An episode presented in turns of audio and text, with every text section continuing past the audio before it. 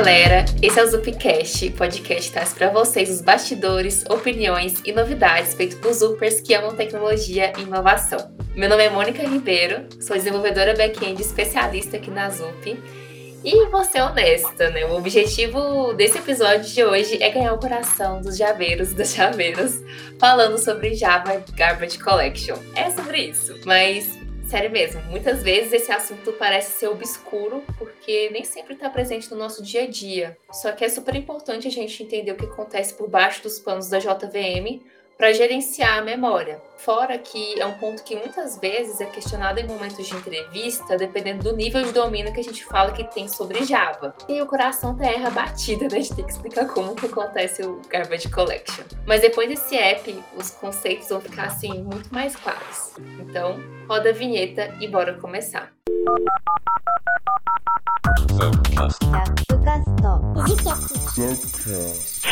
E aí, para que, que a gente tem que gerenciar a memória? Para falar disso, eu vou sair do Java e relembrar do C, do C++. Inclusive, o C++ ele foi a minha primeira linguagem de programação na faculdade. E depois disso foi o Javinha, lá para 2012. Já faz, assim, 10 anos. Então, o tempo voa. Mas como que funciona? Em C ou em C++, é a própria pessoa programadora que é responsável por criar e destruir os objetos que ela cria. E como o erro humano pode acontecer, ou até mesmo por esquecimento, nem todos os objetos necessários vão ser deletados. E aí, durante o tempo de vida da aplicação, é, ela pode ficar sem memória disponível para criar novos objetos. E a aplicação para, né, ela cresce e vem o famoso erro out of memory, que ele indica que falta memória para continuar rodando a aplicação. Só que com a existência do Garbage Collector, a gente não precisa ter essa preocupação, porque ele automaticamente identifica e destrói todos esses objetos que não estão sendo utilizados. E aí ele libera a memória para os próximos objetos serem criados. E um fato curioso é que o primeiro Garbage Collector ele foi criado em 1959 e foi para a linguagem Lisp. E aí, desde então, ele vem evoluindo. Só que o algoritmo base para esse procedimento, ele continuou o mesmo, que é o mark and sweep. E trazendo para o nosso português, mark é marcar e sweep é varrer. E como que funciona isso? Basicamente, marcar é a ação de percorrer todos os objetos alcançáveis que estão sendo utilizados ali dentro da memória, começando pelas raízes do garbage collector. E aí ele mantém um registro na memória sobre todos esses objetos que está marcando como vivos. E depois disso é feito o procedimento de varrer para garantir que os endereços de memória ocupados por objetos que não são alcançáveis, eles possam ser reutilizados para as próximas alocações. Então é basicamente destruir ali, né, deletar para liberar mais memória. Na JVM, ela é bem específica sobre qual é o conceito do que é um objeto alcançável e também quais são as raízes do garbage collection para poder começar essa pesquisa. Então, no caso dessas raízes, elas são, por exemplo, as variáveis locais, as threads ativas, é, os campos estáticos e também as referências JNI. E essas raízes, então, elas são utilizadas no processo de mark. Existem algumas variações do garbage collector na JVM, que daqui a pouco eu vou citar sobre eles. Cada um é uma estratégia para poder varrer a memória. Mas vou deixar depois, porque a gente já viu conceitualmente alguns pontos importantes, então a gente já consegue aprofundar sobre como que funciona esses conceitos na vida real. Até porque, assim, essa teoria é linda,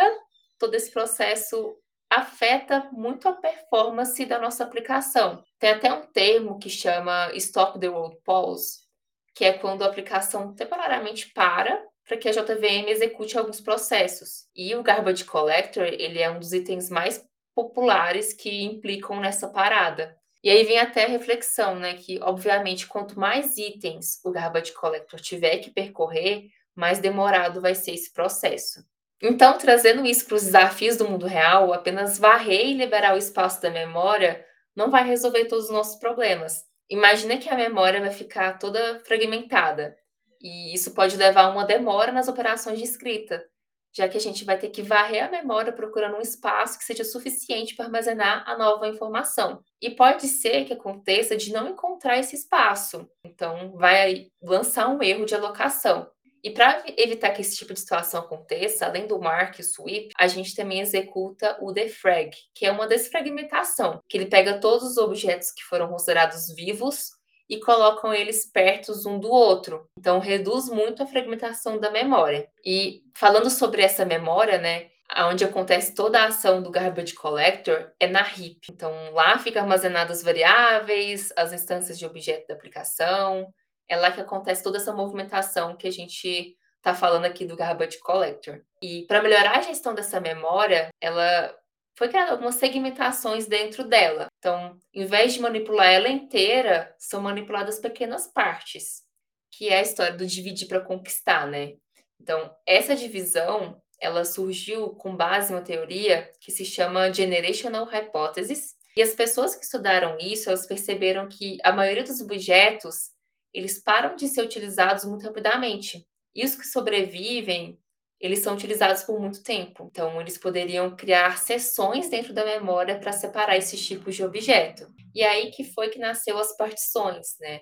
Que são três partições que a gente tem hoje. A memória RIP ela tem uma, uma partição que chama Young Generation, outra que se chama Old Generation, que às vezes ela é chamada de é, Tenured, e também tem a Permanent Generation, que é onde fica os, é, os dados mais antigos que são mais utilizados. Eu vou comentar sobre cada uma delas para a gente entender melhor como que funciona, porque é baseado nessas três partições que existem diferentes implementações do Garbage Collector. Para, para, para, para tudo aí. Interrompemos rapidinho esse episódio para te contar sobre o Zuptech Hour, nossa live no YouTube sobre tecnologia. A gente já conversou sobre temas em alta como boas práticas de programação, DDD, arquitetura hexagonal e mensageria com PostgreSQL, com um time de especialistas como Alberto Souza, Mônica Ribeiro e Rafael Ponte. Tá imperdível. Os conteúdos já estão todos no nosso canal e vale muito maratonar. Então, já se inscreve e clica no sininho. Te esperamos lá.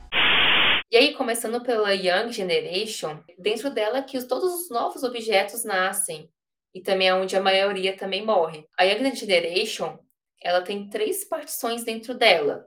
A primeira, eles chamam de Eden, que claramente faz uma referência ao jardim do Adão e Eva, né, onde todos os objetos nascem dentro dessa partição. Quando o Eden está passando pelo processo de coleta, é feito o esquema que eu expliquei anteriormente, né? O Garbage Collector primeiro marca todos os objetos que estão vivos, né, que estão sendo utilizados, e logo em seguida eles são copiados para outra área ainda dentro do Young Generation, que a gente chama de Survivor Space, que é um espaço para sobreviventes. Depois que esses objetos são copiados, todo esse espaço do Eden, ele fica vazio e ele pode ser reutilizado para novos objetos. Então, como eu disse anteriormente, né, dentro do Young Generation a gente tem três partições. A primeira é a Eden, que eu acabei de explicar, e a segunda e a terceira têm o mesmo nome, que é espaço para sobreviventes. E nessas duas, durante alguns ciclos, os objetos vão sendo copiados de uma para outra, até que o Garbage Collector ele considera que os objetos já estão maduros suficientes para serem movidos para Old Generation, que é outra partição dentro da memória. Então, enquanto o garbage collector ele passa com muita frequência dentro do Young Generation, dentro do Old Generation, ele já não passa tanto, porque os objetos já passaram por uma peneira, então eles já são considerados menos dispostos a serem deletados por serem mais utilizados. Por fim, a gente também tem a última partição, que é a Permanent Generation, que é aqui a gente coloca os metadados como classes, enfim. E esse espaço ele não existia inicialmente, ele surgiu depois da versão 8 do Java. O Garbage Collection, ele tem várias estratégias para ir passando dentro dessas partições da, da memória. E aí, é, vou explicar um pouquinho de quais são esses ciclos, né? De quais são essas estratégias. A gente chama de minor quando ele limpa a Young Generation. E, como eu tinha dito anteriormente, né, esses procedimentos eles causam pausas na, na aplicação. Os da Young Generation, que a gente chama de minor, geralmente ele ocasiona pausas que não afetam tanto a latência da aplicação, já que a grande maioria dos objetos vão ser jogados fora. Depois disso, a gente tem o major. É, o major ele limpa o old space, e por fim, a gente também tem o Full, que é um ciclo que limpa todas essas duas gerações, né? A Young Generation e a Old Generation. Fora isso, né, essas informações, é, existem vários tipos de implementações de Garbage Collector, como o Serial, o Paralelo, o CMS, o G1, o Z, e eles vão, vão manipulando de forma diferente as partições dentro da memória RIP para poder né, fazer essas limpezas. Então, eu vou deixar alguns links de referências como vocês podem se aprofundar sobre esses tipos de implementação e também no assunto de forma geral. E chegamos aqui no final do episódio. É, esse foi um assunto que eu me diverti muito preparando. Sabe quando a gente fica, tipo, a cabeça explodindo, porque é muita informação, é muita coisa muito interessante. E fora que é muito rico, né, quando a gente entende o que acontece por baixo dos panos. Então, muito obrigada por ter acompanhado o episódio. A gente quer saber o que você está achando desse formato mais curtinho com os temas. Então, deixe sua opinião nos campos de comentário e também uma sugestão de próximo assunto. Só lembrando que todas as referências que foram citadas aqui vão estar na descrição do episódio. E se foi útil para você, compartilha com outra pessoa que também pode aprender e tirar dúvidas. Não se esqueça de seguir os nossos Upcast nas plataformas de áudio e no YouTube para acompanhar os próximos episódios e também nossas redes sociais no arroba Zup Innovation. Valeu e até a próxima!